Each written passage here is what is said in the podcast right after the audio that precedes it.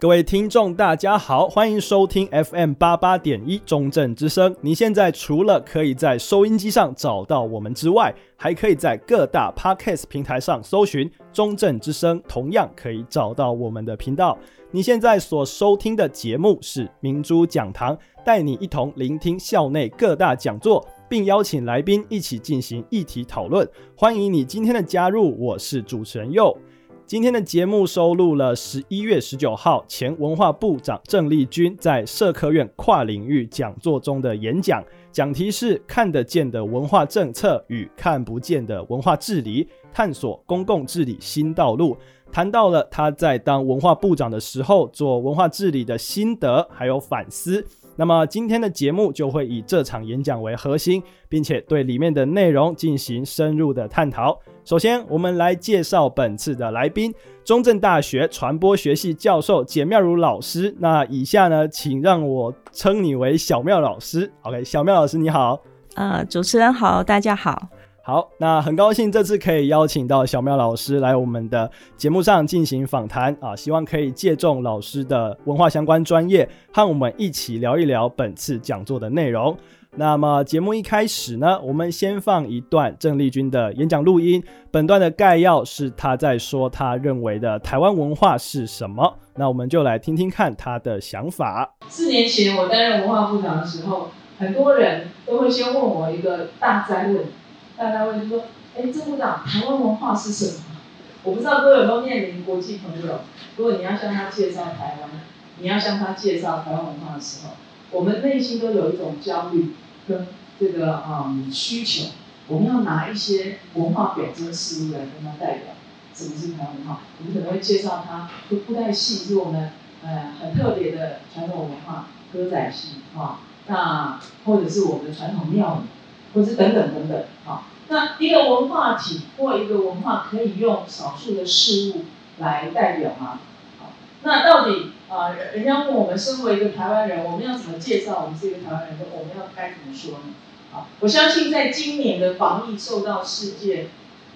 肯定啊，跟世界瞩目之前，其实许多台湾人内心都有这个啊这样的一种自我疑惑跟焦虑。那事实上，我作为一个部长啊，我也有这样的疑惑啊。那我当时面对这个问题的时候啊，我都这样回答的啊，因为我年轻的时候很喜欢看。存在主义哈，我用比较存在主义式的回答哈，因为存在存在主义说存在先于本质嘛，本质需要每一个人用一生去创造，你要活成一个什么样的人？所以我说啊，我们我是一个什么样的台湾人，我必须要一辈子去回答。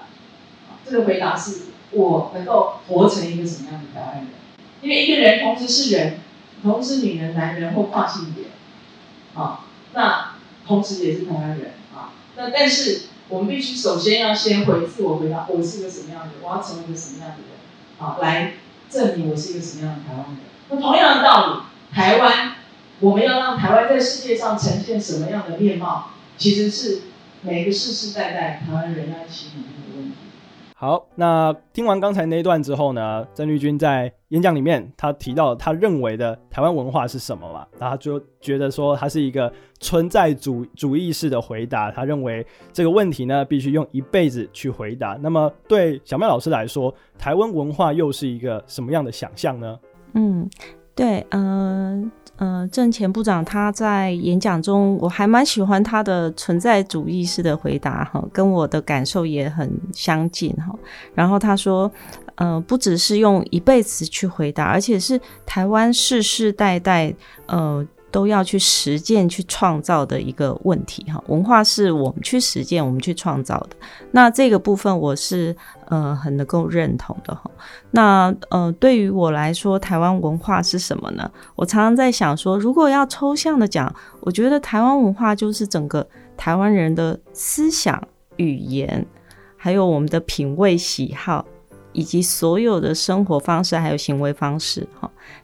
这样讲是一个抽抽象性的去统整，但是对我来说，就是很很自然而然。你日常生活中看到那些琳琅满目的那个手摇杯文化，嗯，呃，中秋节大家从过去的赏月，结果现在变成烤肉节，我觉得这也是台湾文化。然后比如说，呃，我们对台风对地震，我们不会大惊小怪，但是如果外国人就会大惊小怪，嗯、因为这是我们生活环境。就像他说的，文化是从土地里面长出来，那就是我们的生活经验，所以那也是我们的台湾文化。然后呃，包括我们呃现在会支持同婚合法化，嗯，那也是我们现在的台湾文化，因为我们大家已经有这种共识，我们觉得嗯这是可以支持的，所以我会觉得说，呃，台湾文化其实就是呃台湾人的思想的体现，嗯，好，而且呢，它是来自土地。来自我们的前前人，我们的呃祖先，我们的呃长辈，就这样的传承。但是它也来自我们现在生活在这里面的人，我们大家共同去行说出来。所以这就是我们呃，这就是我认为的台湾文化，它是我们共同的嗯、呃、思想，我们的行为方式，嗯、我们的喜好，也可以这么说。原来如此。好，那么。这个问题结束之后呢，下一个段落我们先来听一听郑丽君他在当文化部长的时候呢，他的一个治理的方向。那他说，在这个流行有感亮点施政的时代里面呢，他有着他的一个独到的见解。那我们就来听听看。所以文化部该做的是什么啊？四年我跟自己说啊，现在的政治哦都流行有感亮点，啊，大家都会听到说政府做什么人民有感。然后每天每天脸书都要推播一两个亮点政策，或加上图卡啊，然后来说明呃政府为人民做什么。我跟同仁说，我们要忍耐啊，因为啊治理是需要体系的，治理需要法治基础，治理需要体系，治理需要很多人民不一定眼睛看得见的治理工程，尤其是文化，人主体是人民，我们更需要政府建构的是治理的体系，才能够支持。啊，民间文化的发展，啊，那呃，我跟同仁用个比喻，大家比较容易了解。文化像种树一样，文化基本上就像树，我们要往下扎根，你要让它生生长的环境好一点，啊，扎根吸取养分，生长环境好，它会自然成长。所以我们要做的是改变环境，啊，我们要做的不是自己变成那一棵大树，什么都由国家来发展，而是能够支持民间文化的发展。所以要做看不见的文化自己，才有看得见的文化大树。那这件事情是需要啊有不同的政治的态度啊。如果我们每天只是追求有感亮点，我常跟我的同仁说，你每天放烟火，每天啊这个办活动，人民很有感。可是你如果最终没有改变人民所处的社会结构、社会环境，人民最终还是对民主失望，对治理失望，对民主失望，那最终还是无感。好，那在刚才的那一段录音里面呢，郑丽君提到了说他。这个要做看不见的文化治理，那才会有看得见的文化大树。那我个人呢，在这里认为就是一个类似酒香不怕巷子深的一个意味。那我并不是说内涵不重要，但是在台湾这个。环境之下呢，台湾人习惯哦，只会看到表面的东西，就是要求政府要拿出所谓看得见、摸得到、感受得到的东西。那如果政府不这么做的话呢，就很容易被大量的批评。那我们有办法在这个所谓看不见和看得见之间取得平衡吗？嗯，我我觉得呃，他讲的蛮好的哈，说看不见的文化治理，因为是相对于我们看一般就是政务官在做事情，或者是呃地方首长，他要有政绩的亮点，通常是很具体的哦，办活动或者是很具体的铺道路哦，盖盖一些场馆这种比较具体的呃建设。然后大家大家才看得到，但是文化本身其实是看不见摸不着的。嗯、就像我刚刚说的，我们那种文化的感受，必须要举很多的例子，那是我们的生活方式，我们的思想。那这样的看不见摸不着的文化，要怎么样落实成一种政策？所以，对于做文化部长或者是做相关文化事务的。呃，政务官、事务官也好，这的确很难让民众感受得到。嗯，可是呢，相对于那些具体的什么交通建设，好了，呃，文化治理，我又觉得不至于是那么完全看不见的。像郑丽君她有举出来说，文化政策，呃，需要去作为呃文化治理的扎根的基础，就是要定定这些。文化相关的法规。嗯，那是一个，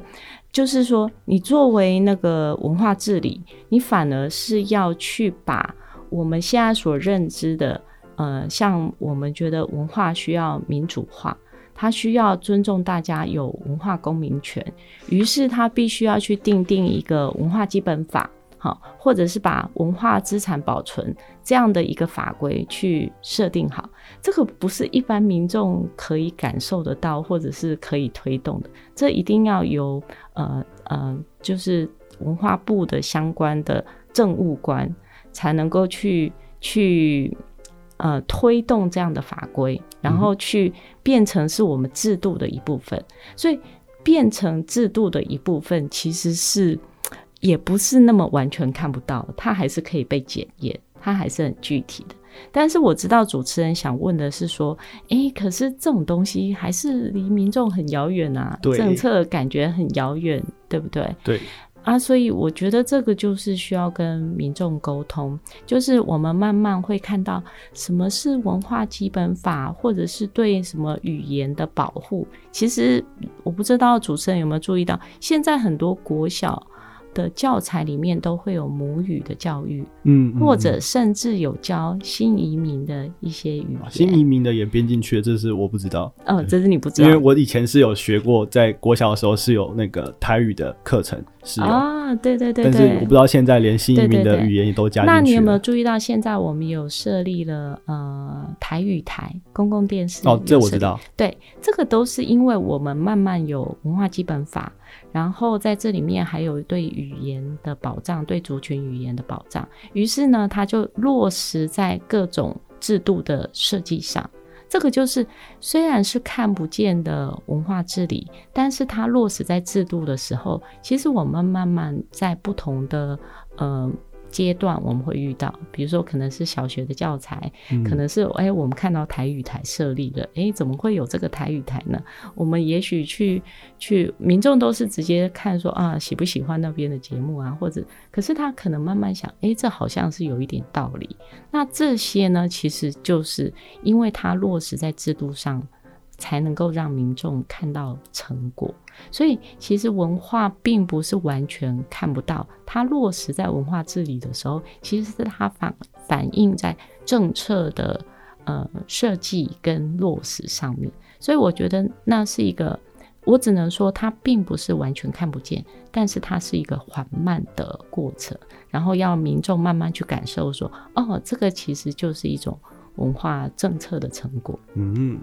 有一种所谓前人种树，后人乘凉的意味在，就是我们先把这些文化自己的部分，虽然暂时可能不会有一个很明显的立竿见影的成果，但是时间久了之后，大家就会慢慢在生活中感受到那个的所谓影响力吧。我想，这这也是啊，比如说呃，比较明显，它其实有些还是跟硬体有关，比如说现在在北中南都有。国家歌剧院等级的这种歌剧院或魏武营，它像是硬体，但是它慢慢的引介的比较多元化的呃艺术表演的内容，其实是让民众比较能够靠近的。然后比如说有一些电影资料馆或历史博物馆的设立，慢慢的我们才会知道说，哦，原来这个是公共财，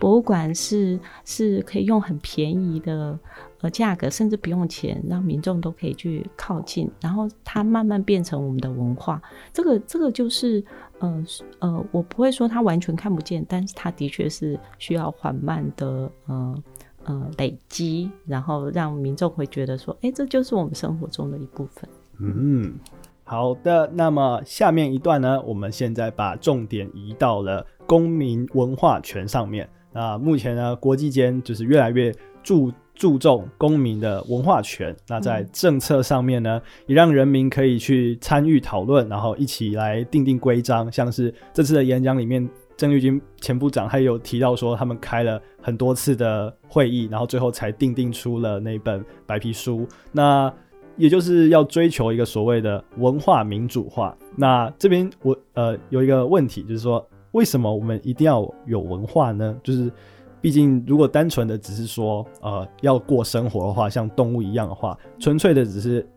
要继续活着下去的话，其实没有文化也是可以过活的。那对人类这个种族来说，文化却是成为了一个像是必需品一样的东西，就是觉得每个族群都应该有有自己的文化。那如果没有文化，会是怎么样？那为什么这个东西又会需要依赖国家来进行保障呢？嗯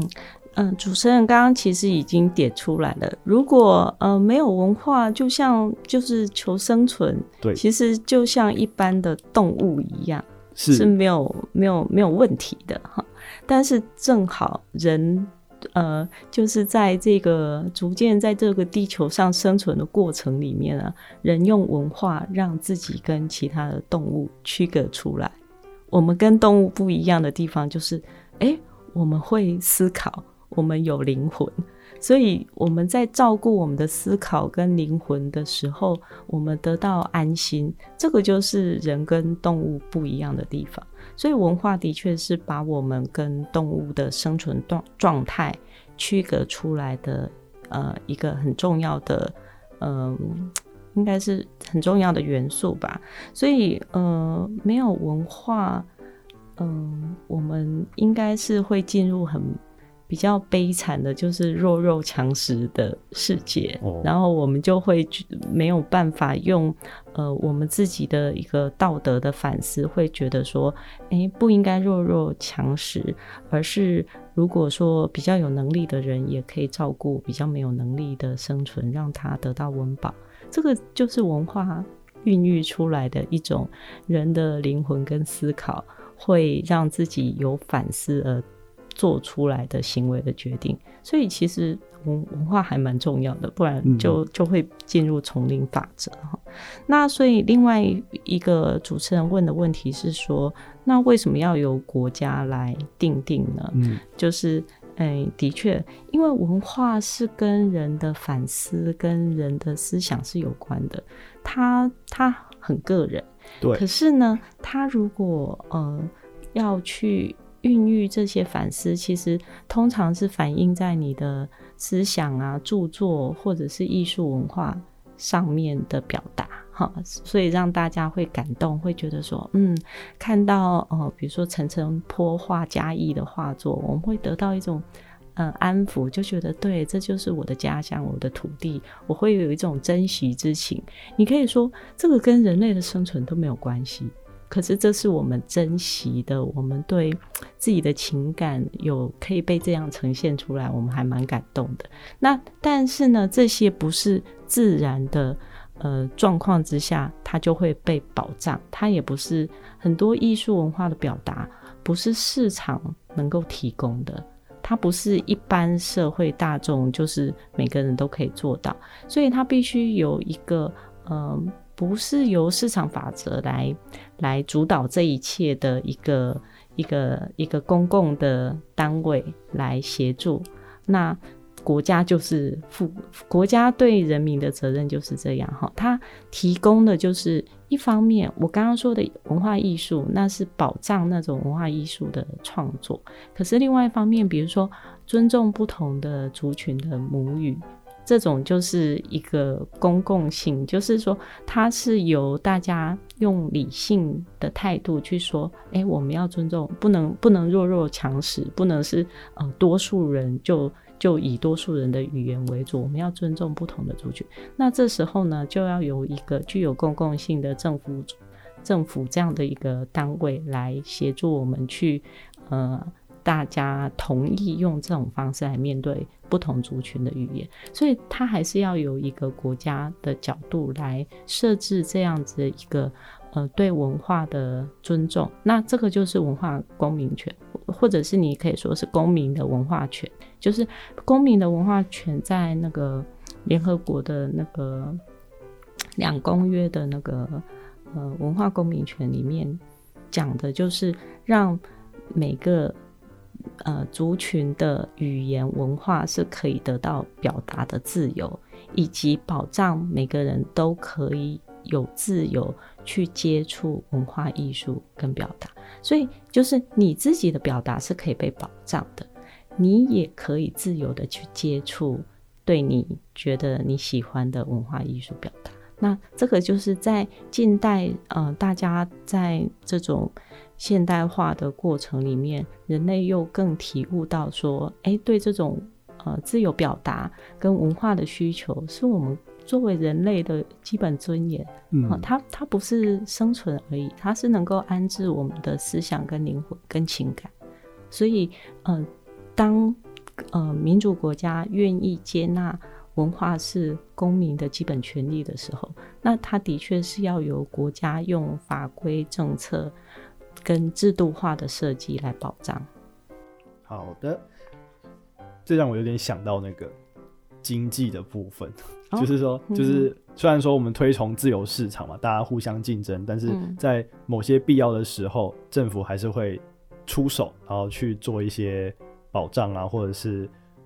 一些调停等等，所以就是让我想到这个啊，就是文化虽然说大家都有自己的文化自由，你想要学什么，你想要接触什么，那是你的自由。但是因为有些确实是算是相对弱势的文化，那它就有还是有值得被尊重的地方，值得被大家所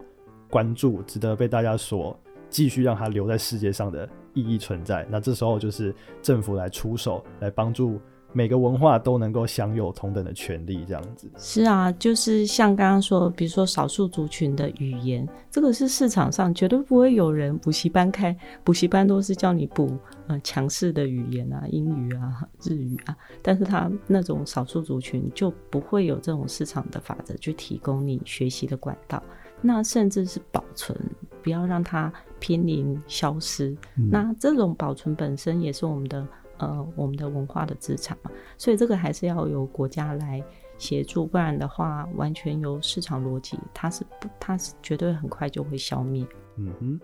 好，那么进到下一个部分呢，那郑丽君他在演讲中呢有提到，就是现在的一个制度是国家会编列预算给所谓的中介组织，然后就是像是那些。公共媒体也算是啊，像公视，那他们是拿了国家的钱，那但是国家政府这边呢，却不会介入这些中介组织的运作。但是我毕竟我我个人是觉得啊，就是拿人手短的情况之下，要怎么样不被国家影响呢？比如说他说，OK，如果你不这么做的话，呃，我虽然不管你，但是我说 OK，那我下个季度给你少一点钱，那这些中介组织该。如何去过活啊？就是我很好奇，这个制度它这样子设计，虽然是利益良善，但是它真的有办法好好的实践吗？嗯，呃，主持人这个问题也很好，这也算是我们的一个文化公民素养的一个认识。嗯，哈，就是各国为什么要开始有对文化的事物要有这个呃文化中介组织，就是一样的。呃，我们政府呢会编列预算要给。嗯，一些从事文化资产保存或者是文化的创作的团体，但是呢，他如果是由政府呃任何一个机构直接给他钱，那的确会有这种呃，我拿人手短，那我就必须听命于这个拿拿给我钱的政府机构，嗯、呃，根据他的喜好去创作。但是呃，正因为文化是不可以去由由一个权威的机构去进行指导的，哈，它必须要有创作的自由，所以才成立这种法人组织。法人组织的意思就是说，它是一个独立机关，它有自己的运作的组成的方式。所以，比如说公共电视好了，它的董事会的组成，它的董事的组成必须有一定的法规，然后它是。由呃各界的代表经过一定的程序选出来的，所以他就不能听命于政府。然后呢，他的呃政府只能拨钱拨预算给这样的一个法人组织，但是他们要怎么运作？他们要怎样去？比如说公示，他们每年要去审说他们要呃投资什么节目，然后作为他们今年的主要的节目的创作内容，他们就有他们就变成是一个独立的。运作去有有他们自己的运作的权利，他他完全可以不用管政府对他们下什么指导棋，那也不可能。所以，呃，必具原则就是要保障这些法人组织是由一定的制度的设计跟专家所组成的，呃呃算是委员会来协助他们呃这个法人机构进行他们自己的治理，还有他们如何去补助译文团体或者是他们的内容生产，就变成他们是独立的，他们就不会受到各个部会的一个指导。嗯哼，好，那在这个中介组组织的议题之后呢，嗯，接下来可能会怎么说呢？跟讲座本身呢关系关联性下降了一点点，但是这是一个延伸的讨论。就是呢，我想要询问的是，就是在这个社会目前呢，无论是教育啦，对文化领域就会有忽视，像是我自己从以前到现在，呃，国中国国高中的时候特别严重，就是任何的美术课。或任何跟艺术与人文相关的课程，然后最后结果都是通常都不会上课，然后很多时候都是被借去考试干嘛的。那或者是说社会大众对这些艺术跟创造类的工作会有一种轻视的感觉，就觉得你搞这个没有没饭吃、没价值，就赚大钱比较重要。就是大家都这么的不在意文化的保存或者是文化的一个重要性，那。到底是为什么造就了台湾台湾这个状况？就是台湾人特别不在乎文化吗？我有这样子的感觉，就是为什么会这个样子？嗯，主持人提到可能是很多人从高中生涯，就是有一些高中可能特别强调升学，那就很短视尽力了就把艺术、文化、美术课这些都都拿掉哈。那这真的是蛮扭曲的一种台湾的价值观的反应。然后刚刚主持人也说，台湾社会好像就是认为搞艺术文化没有饭吃，也通常家长也比较不鼓励。那我只能说，这真的是一个典型的某种台湾的文化的一部分，就是价值观。好，就是那个价值观里面，我觉得是跟台湾算是一点一点零的台湾社会吧，因为就是。我我的感觉就是，台湾长期是一个移民的社会，就是他必须要自己开垦，是一个比较辛苦的状态才能够生存下来。然后再加上台湾长期就是受到这种呃威权的统治哈，或者是殖民，所以它有一种很长期就是在一种艰困的环境下生存的的一个历史经验，所以。你可以说台湾人普遍会比较会觉得说生存、求肚子温饱，哈，是最最优先的。嗯，你可以看到台湾的政治人物在过去长期的选举文化，永远只会说三个字，叫做拼经济。这真的是我我认为这个真的是台湾社会就是呃累积了太久的一种呃心态，一直都没有办法改变。那所以才会。这么强调说啊，只要经济优先，其他的都没价值。但是我觉得进入二十一世纪，甚至从二十世纪末全球化时代开始，我们就可以发现世界上正在改变。你如果不是用文化艺术内涵去提升你的社会的一些呃创造能力的话，你反而是在竞争一种很枝微末节的，比如说呃。劳力密集，然后用消消价竞争的方式，其实利润都不高。所以我觉得台湾社会要升级，就是要摆脱过去这种很悲情的宿命的想法。你反而要去想到文化的涵养，其实会增加我们的创造力。这个这个是观念上，如果大家可以感受到，呃，包括我们一直在羡慕的韩国。韩国为什么会去投资他们的电影？就是因为他们的总统，呃，感受到说啊，原来，呃，电影的收入或者是电玩的收入，就是美国的好莱坞电影的收入，是比任何一家汽车公司的制造业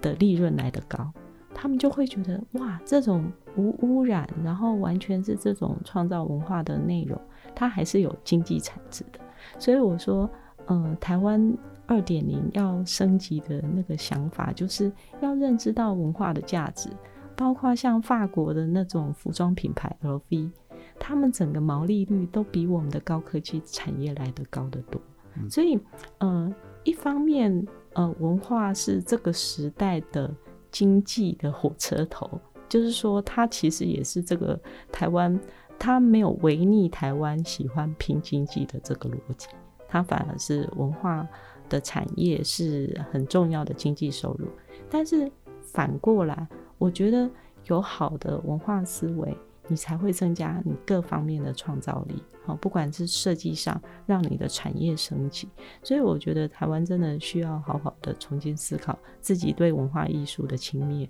其实会付出呃转型上面很痛苦的代价。比如说你如何产业提升，很大一部分是那个美感跟设计的那个。品味其实是要提升的，所以这个这个对台湾来说，反而是现在应该要去面对的问题。我相信未来也会有所改变，像是现在光是我童年记里面就有很多人觉得，就是以前那一套已经不太能够继续继续延续下去，大家会开始搞一些创造类型的东西，而且如果单纯论美学的话，现在的年轻人普遍对过往的所谓华国美学有着很强烈的呃很强烈的批评指教，所以我我也是觉得说未来呢，台湾二点零之后转型之后，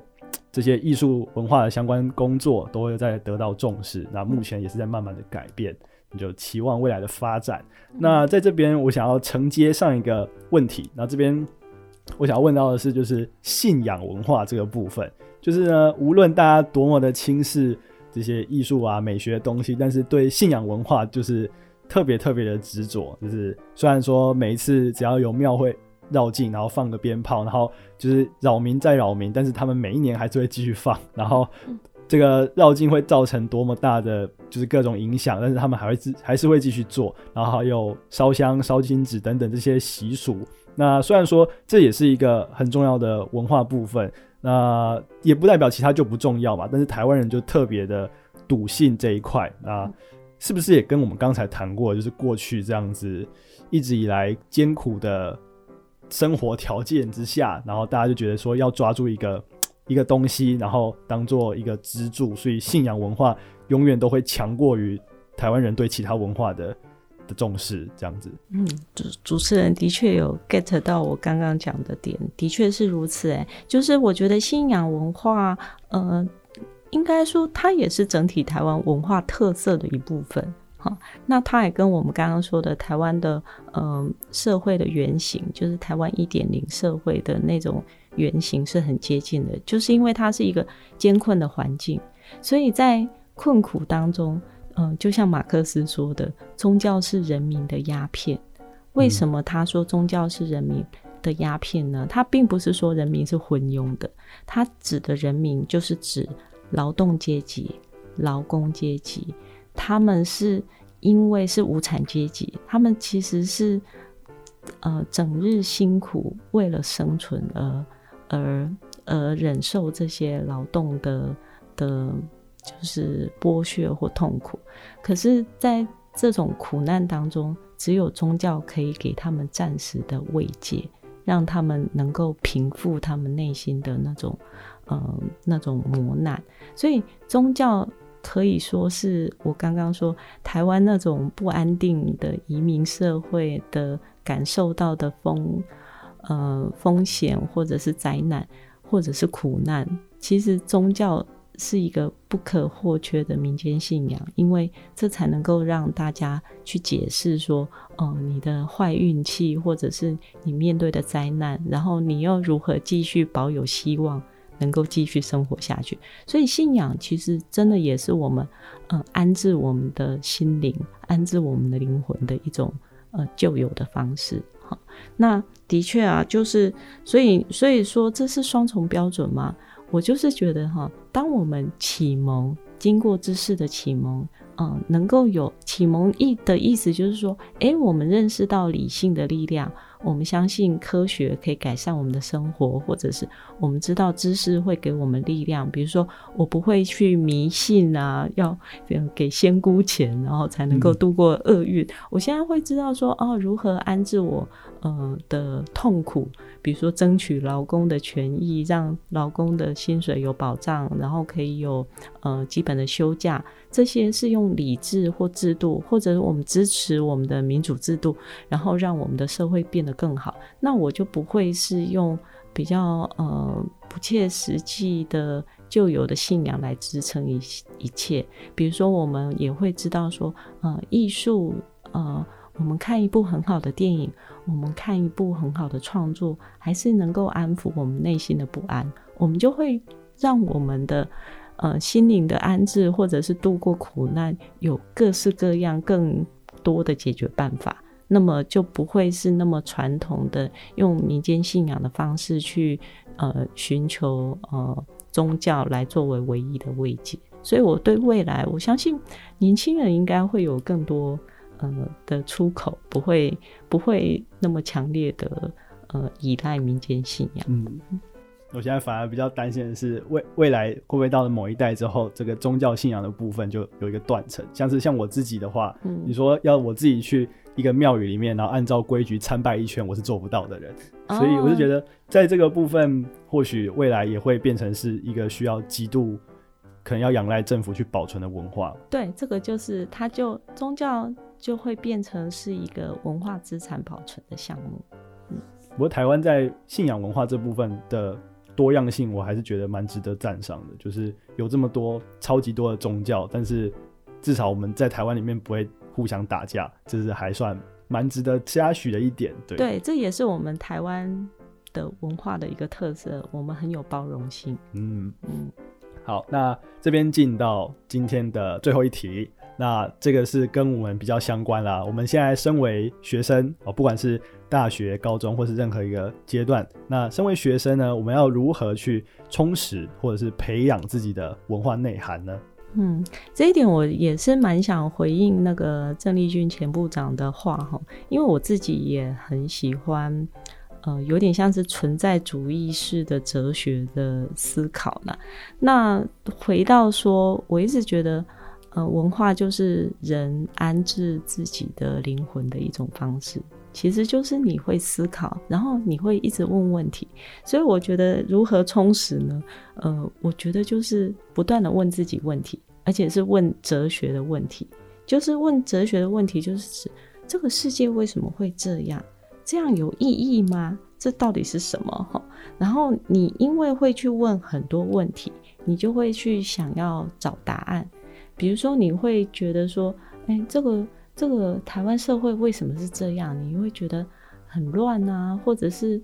嗯、怎么会这么的呃不进步？好了哈，可是其实你你去看各种书籍，然后得到一些解释的时候，你会有一种豁然开朗的感觉。那所以在这个追寻的过程里面，我很喜欢呃，我前阵子看到一本绘本，刚好得到呃。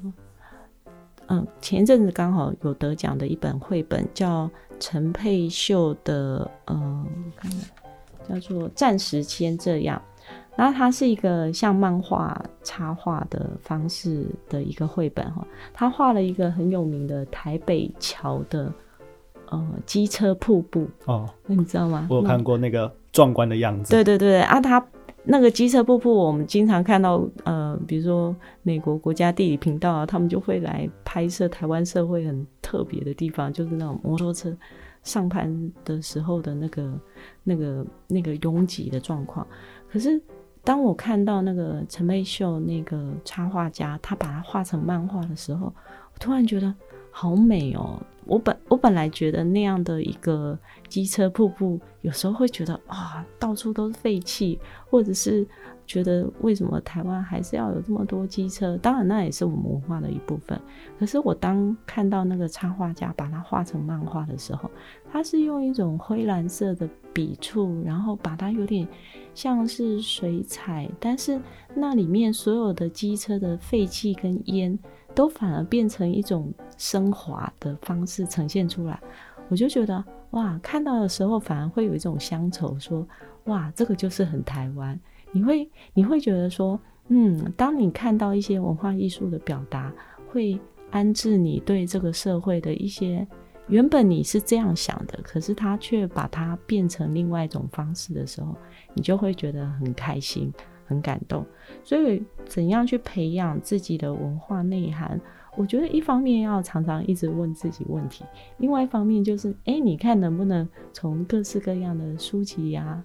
呃艺术创作啊，或者是电影啊，或者是音乐啊，或者是听好听的 podcast 都可以，你就会去回答这些问题，然后然后去反思。所以喜欢看跟反思，我觉得这是一个很基本的，呃。